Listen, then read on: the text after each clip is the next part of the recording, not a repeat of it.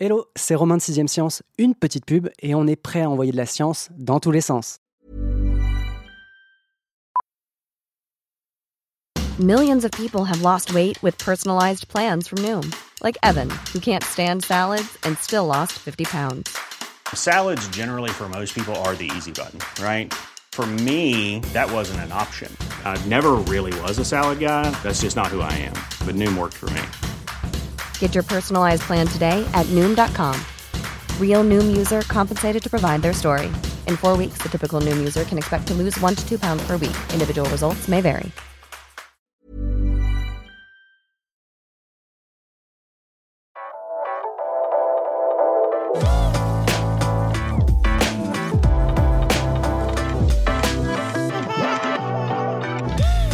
C'est peu de dire que Nietzsche, Johnny Hallyday, Jennifer, Kyo et Grand Corps Malade n'étaient pas d'accord sur tout. Sauf peut-être un point, ou plutôt une phrase Ce qui ne te tue pas te rend plus fort. Je m'étendrai pas sur la qualité très variable des textes et des morceaux. C'est pas l'heure ni le moment, je vais me contenter de pointer un détail. Ils ont tout faux, biologiquement parlant en tout cas. Notre système immunitaire peut sortir renforcé d'une agression extérieure. Jusque-là, on est plutôt raccord, les vaccins s'appuient justement sur ce principe pour nous protéger. Des chercheurs ont cependant découvert que certains virus pouvaient être de vrais bombes à retardement pour notre organisme, avec à la place de l'explosion, le déclenchement de maladies auto-immunes. Le diabète de type 1, dit diabète de l'enfant, et surtout la sclérose en plaques de pathologies pas très jojo, hein, où notre armée antérieure, notre système immunitaire, se met à tirer à balles réelles sur des cellules qui n'ont rien demandé.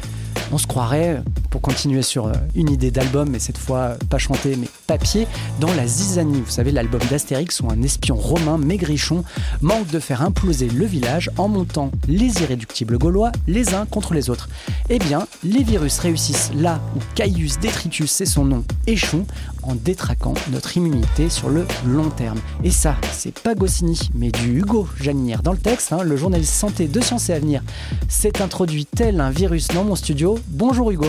Salut Romain. On enregistre cet épisode à point nommé puisque pas plus tard qu'hier ou avant-hier, hein, ma mémoire me joue des tours, j'ai entendu à la radio un message du gouvernement qui incite les parents à faire vacciner leurs adolescents, hein, les, les élèves de 5e, contre le HPV qu'on connaît sous le nom de papillomavirus, un virus responsable de milliers de cancers, notamment de l'utérus, chaque année. Cette relation entre virus et euh, lésions précancéreuses, donc qui peuvent mener à des cancers, c'est pas forcément quelque chose d'évident aujourd'hui. Quand on pense virus, on pense maladie et souvent maladie immédiate. Oui, tout à fait. On pense à une infection, alors qu'elle soit bénigne ou gravissime, voire mortelle. On pense à, une infection, mais les virus peuvent avoir des effets à retard, en fait. Et dans le cas des papillomavirus humains, donc les HPV, il y en a plus d'une dizaine, comme ça, de différents types. Ils créent des lésions sur euh, certains tissus qui, à terme, vont euh, développer des cancers. Voilà, c'est une infection qui est asymptomatique, on ne la voit pas, et pendant des années, euh, elle ne fait rien, mais au bout de 5, 10, 15 ans, euh, elle déclenche euh, hmm. chez un sujet fragilisé, dans des tissus fragilisés, une tumeur. Oui, moi je crois que c'est 80% à peu près de la population française, à travers sa vie, va être en contact avec euh, le HPV. Ça ne veut pas dire que 80% des Français vont développer des lésions précancéreuses. Tout à, fait, tout à fait. Mais d'ailleurs, on a une étude là, qui a 10 jours, qui a montré qu'un tiers des hommes de 15 ans étaient déjà porteurs de papillomavirus humain. Donc évidemment, euh, tout le monde ne développera pas de cancer, mais chez certains, ça se développe. Et euh, je précise avec cette étude que c'est important de, vacciner aussi euh, les garçons et pas que les filles très clair. On en parlera peut-être en conclusion puisque c'est plutôt euh, une campagne qui, dans d'autres pays, euh, a été très efficace. Hein. L'élimination de ce virus via la vaccination, c'est quelque chose qui fonctionne assez bien, mais euh, j'en dis pas plus pour l'instant. On va revenir sur le cœur du sujet, à savoir des maladies pas très heureuses là non plus. Hein. Il s'agit du diabète de type 1 et surtout la sclérose en plaques. Il va en être beaucoup question dans ce podcast, mais je pense qu'avant ça, il faut poser une base, à savoir qu'est-ce que c'est qu'une maladie auto-immune? Tu l'as dit dans l'introduction, une maladie auto-immune, c'est le système immunitaire qui se retourne contre l'organisme hôte. Qu'est-ce que ça veut dire? Un système immunitaire, c'est un ensemble de mécanismes cellulaires, euh, génétiques, protéiques, capables de reconnaître ce qui n'est pas à soi. Donc il y a une dichotomie qu'on fait dans le système immunitaire, c'est le soi et le non-soi. Le système immunitaire, il est là pour s'attaquer et éliminer tout ce qui est non-soi. Donc une bactérie qui arrive de l'extérieur, un virus, et le système immunitaire reconnaît cet agent exogène et l'attaque. Dans la maladie auto-immune, il prend pour un élément extérieur un constituant du soi, une cellule saine. Je développe sur le diabète de type 1, par exemple. Le diabète de type 1 se déclare généralement euh, chez l'enfant, l'adolescent, en général, surtout avant l'âge adulte. Donc, qu'est-ce qui se passe? Des cellules du système immunitaire se mettent à attaquer les cellules bêta-pancréatiques qui sont dans le pancréas.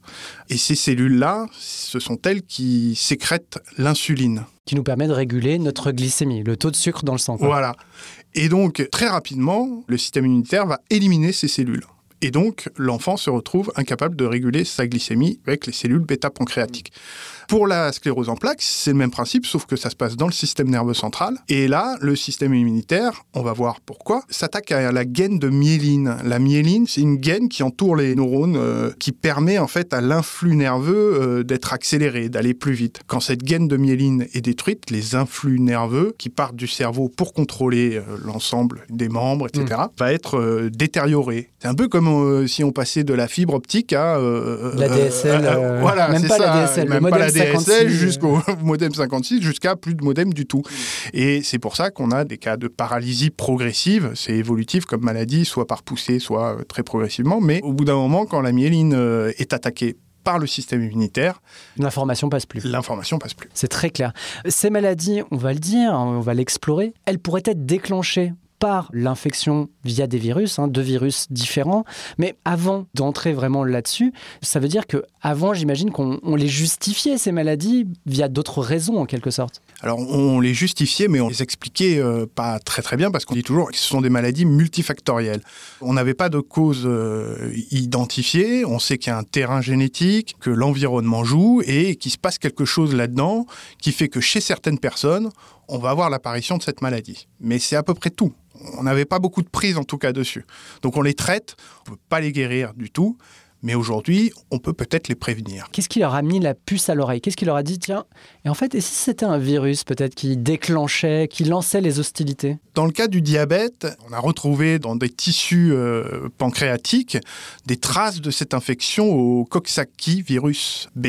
Coxsackie virus, c'est une famille de virus que personne connaît, sauf qu'en fait, euh, on le chope tous. Oui, c'est ça. C'est 90 ou 95 90, 95 de la population chope euh, des Coxsackie euh, virus. Alors, pour les parents qui nous écoutent, peut-être dans la famille des Coxsackie virus, il y en a qui provoquent le fameux pied-main-bouche. Hmm. Voilà, j'imagine que les parents voient à peu près qu'est-ce que ça donne. Des, des boutons sur la paume des mains, sur les pieds, et puis tout autour des bouches, généralement dans les crèches on voit ça chaque année. Euh, voilà. Mais euh, je vous rassure, euh, c'est pas le même Coxsackie virus. Voilà. Mais c'est cette famille de virus, donc il y en a plein de sortes. Et qu'est-ce qui fait en gros ce, virus pour que, tu l'as dit, 95% hein, de la population va être infectée, souvent, bah, tu le disais, mm. assez tôt dans sa vie. Évidemment, sur ces 95%, il y en a très très peu où ça va, entre guillemets, mal tourner. Mais euh, généralement, ce virus, quand on est infecté, soit on développe une petite maladie, soit on est asymptomatique, il ne se passe rien du tout. Notre système immunitaire se défend très bien et l'élimine. Tout à fait, sauf que dans certains cas, alors il y a plusieurs hypothèses sur qu'est-ce qui se passe avec ces infections pour que ça déclenche un diabète. En principe, le système immunitaire réagit, il crée des anticorps, les cellules s'occupent de nettoyer tout ça et tout va bien, on s'en rend pas compte quoi. Mais dans certains cas, il peut y avoir une infection qui est un peu plus persistante chez certaines personnes et qui va euh, chauffer un peu le système immunitaire, qui va créer une inflammation euh, persistante et qui va le conduire à, plus savoir trop où il est. Hmm. Donc il continue de combattre ce virus dans le pancréas jusqu'à trop s'échauffer et euh, s'attaquer aux cellules bêta-pancréatiques. Une autre hypothèse, c'est celle du mimétisme moléculaire, qui semble de plus en plus crédible.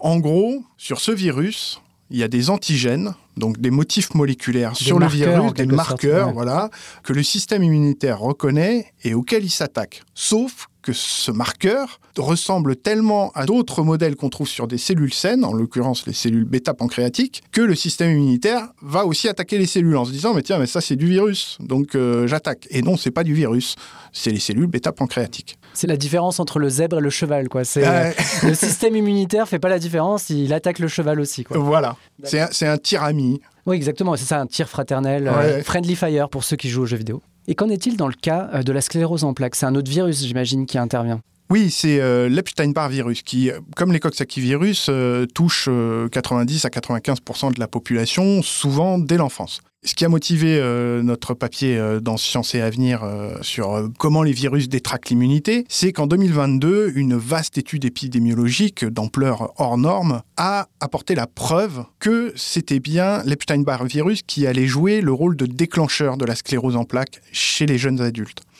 Alors comment ils ont fait? Ils ont suivi 10 millions de jeunes Américains qui s'engageaient dans l'armée américaine. Ce qui permet de disposer d'analyses sanguines régulières parce qu'il y a un suivi médical dans l'armée, euh, voilà, avant, euh, pendant et même après. Et ils se sont rendus compte que l'infection par l'Epstein-Barr virus multipliait par 32 le risque de déclencher la sclérose en plaques. C'était une suspicion euh, qui existait depuis 2003. Elle a été confirmée euh, en 2022 de façon certaine. Alors, ça ne veut pas dire que tous les gens qui chopent le Epstein-Barr virus auront une sclérose en Oui. plaques, évidemment. C'est une très bonne citation de d'Evelyne Manet, directrice de recherche euh, dans ton papier, qui dit que, en gros, l'infection, si elle est nécessaire, n'est pas suffisante. C'est plutôt un motif de réassurance là-dessus. euh, c'est pas parce que vous avez ce virus. Globalement, tu le disais, hein, ces virus, quand ils nous infectent, peuvent donner des maladies, pour certaines pas très fun, mais dans l'écrasante majorité, voire la quasi-totalité hein, euh, des cas, on ne présente aucun symptôme.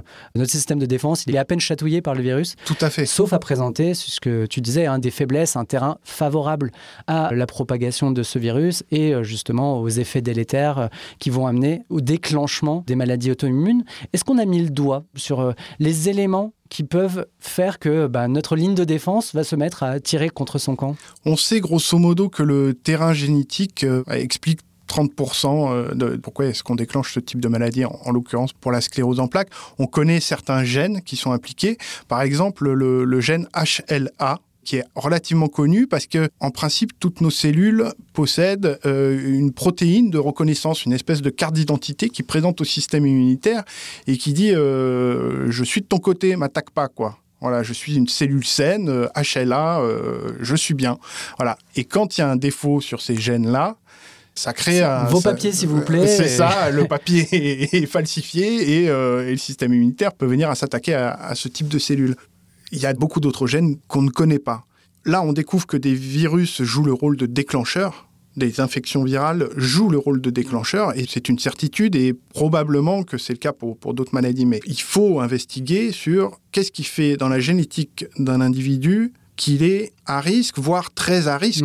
De déclencher ces maladies. C'est ça, c'est qu'est-ce qui vient assécher la forêt avant que le virus vienne y mettre le feu. quoi. Exactement. Ok, très clair. Et est-ce qu'on sait si ces deux virus qu'on a identifiés, l'un euh, dans le cadre du diabète de type 1 et l'autre dans le cadre de euh, la sclérose en plaques, est-ce qu'on sait si ces deux virus peuvent déclencher d'autres maladies auto-immunes? Dans le cadre du Coxsackie-virus B, on n'a pas de données, en tout cas je ne l'ai pas investigué. Pour l'Epstein-Barr virus, il y a une étude en 2018 dans la revue Nature qui listait euh, sept maladies euh, auto-immunes pouvant être déclenchées par euh, l'Epstein-Barr virus.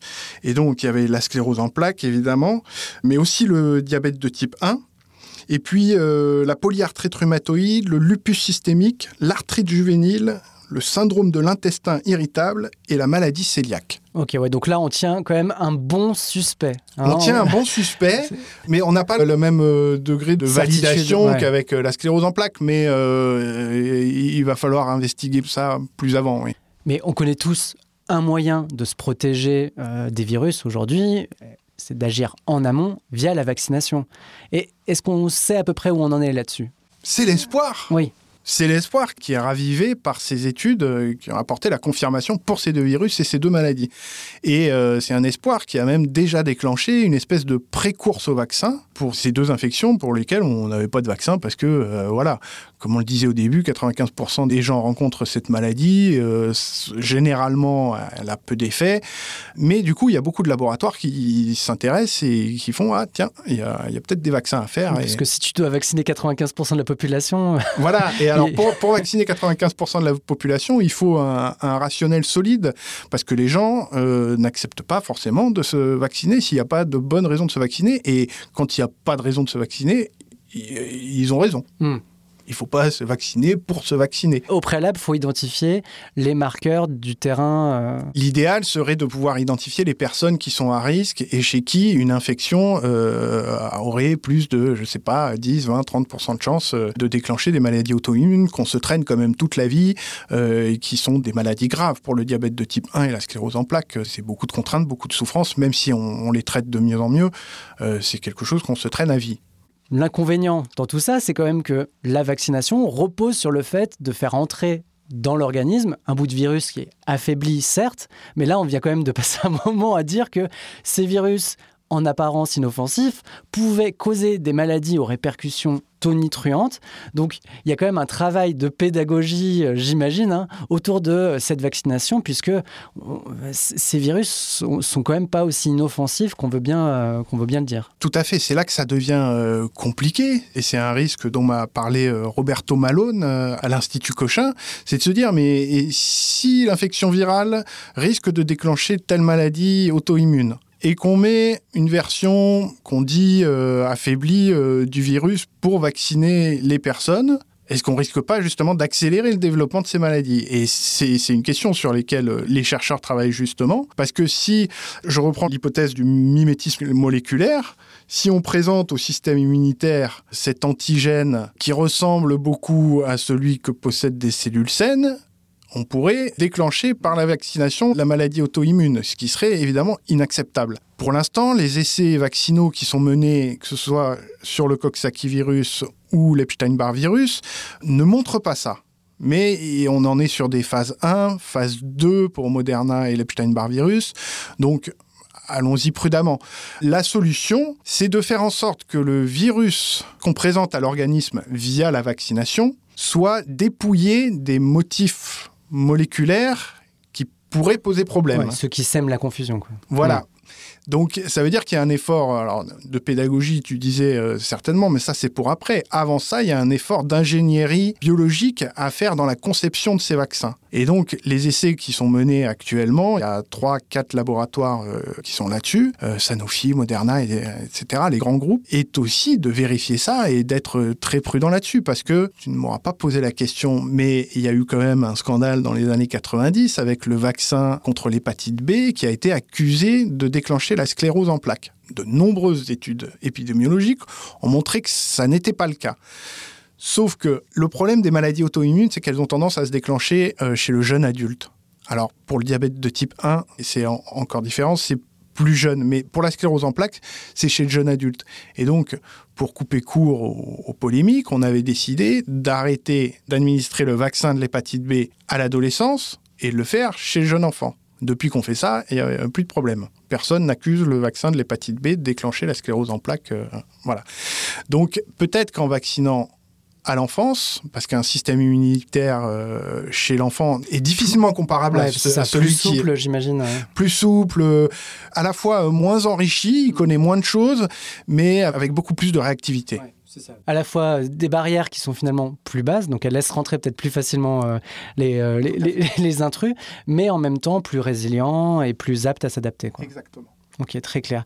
Et euh, tu as parlé de Moderna, tu as parlé de Sanofi. Tu disais que dans le cadre du HBV, euh, le euh, donc euh, Epstein-Barr virus, le, le, vaccin était au stade 2. Alors, c'est quoi? C'est 2 sur 3, c'est ça euh? Alors, pour obtenir une autorisation de commercialisation, il faut euh, des essais de phase 3 sur plusieurs centaines ou plusieurs milliers de patients qui ont eu des résultats. Là, le maximum, c'est Moderna qui est en phase 2 sur 270 patients. Sinon, les autres du côté Coxsackie virus, c'est des phases 1 encore, donc chez euh, quelques dizaines de patients. on n'y est pas. Hein. Hmm, c'est des petites cohortes encore, ça veut dire qu'il y en a pour plusieurs années. C'est ça. Oui, il y en a pour plusieurs années, mais l'espoir est réel. Euh, les instituts nationaux de la santé euh, américains euh, n'hésitent pas à dire qu'on pourrait réduire drastiquement l'incidence de la sclérose en plaques chez les jeunes adultes en ayant vacciné avant contre l'Epstein-Barr virus. Hmm. On va reboucler avec notre introduction, à notre ouverture par rapport au, au, papillomavirus, puisque la campagne de vaccination qui est lancée en ce moment par le gouvernement français, elle a fait ses preuves à l'étranger, je crois. Oui, en Australie, c'est euh, un effet qui est assez impressionnant. Il parle d'éradiquer euh, les cancers euh, déclenchés par les, papillomavirus, cancer de l'utérus, cancer de la gorge, cancer de l'anus. Il parle d'éradiquer ces cancers d'ici 2025-2030. Donc eux ont une couverture vaccinale qui depuis 2012 est très supérieure à celle que peuvent connaître euh, nombre de pays européens et en particulier la France, où euh, on a, je crois, 45% des jeunes filles qui sont vaccinées et 6% des garçons, ce qui est mmh. très très faible sur les garçons, j'insiste. Donc euh, oui, ça veut dire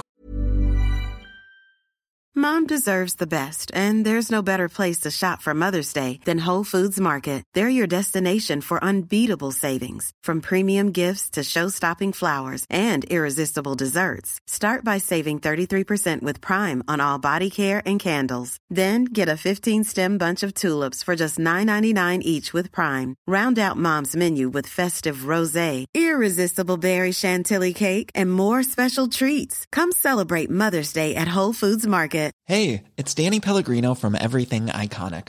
Ready to upgrade your style game without blowing your budget? Check out Quince. They've got all the good stuff shirts and polos, activewear, and fine leather goods, all at 50 to 80% less than other high end brands. And the best part? They're all about safe, ethical, and responsible manufacturing. Get that luxury vibe without the luxury price tag. Hit up quince.com slash upgrade for free shipping and 365 day returns on your next order. That's quince.com slash upgrade. On a euh, plusieurs milliers euh, de cancers qui pourraient être évités par une bonne couverture vaccinale. Et l'exemple de l'Australie est frappant de ce point de vue-là. Et on sait, euh, si jamais ils se sont penchés eux aussi sur euh, les autres virus dont, ceux dont on a parlé là dans le podcast, si jamais ils, développent... Euh, en Australie Ouais, parce qu'ils ont un, petit coup d'avance là quand même. Ils ont un coup d'avance, mais c'est quand même des mécanismes très différents. Les virus qu'on dit oncogènes, qui déclenchent donc des, des cancers à terme, c'est pas du tout le même mécanisme, font pas rentrer en, en jeu le système immunitaire comme pour une maladie auto-immune. Ils vont provoquer des lésions dans certains tissus, dans lesquels ils se logent et qui affaiblissent les cellules à cet endroit-là et qui vont faciliter l'apparition des cancers. Dans le cas des maladies auto-immunes, c'est encore autre chose. On l'a vu, mimétisme moléculaire, inflammation persistante, euh, système immunitaire qui ne sait plus trop où il habite et qui s'attaque aux tissus concernés. Le titre de ton dossier, rappelons-le, c'était Les virus détraquent notre immunité. Moi, j'espère que cet épisode vous aura pas filé le trac, il vous aura pas non plus détraqué. Nous, on reste dans notre axe, à savoir nos rails avec les jours pour continuer à envoyer de la science dans tous les sens.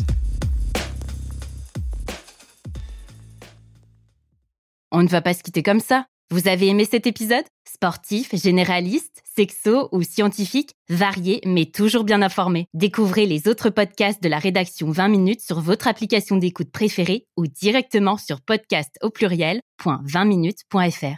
Et merci de nous avoir écoutés.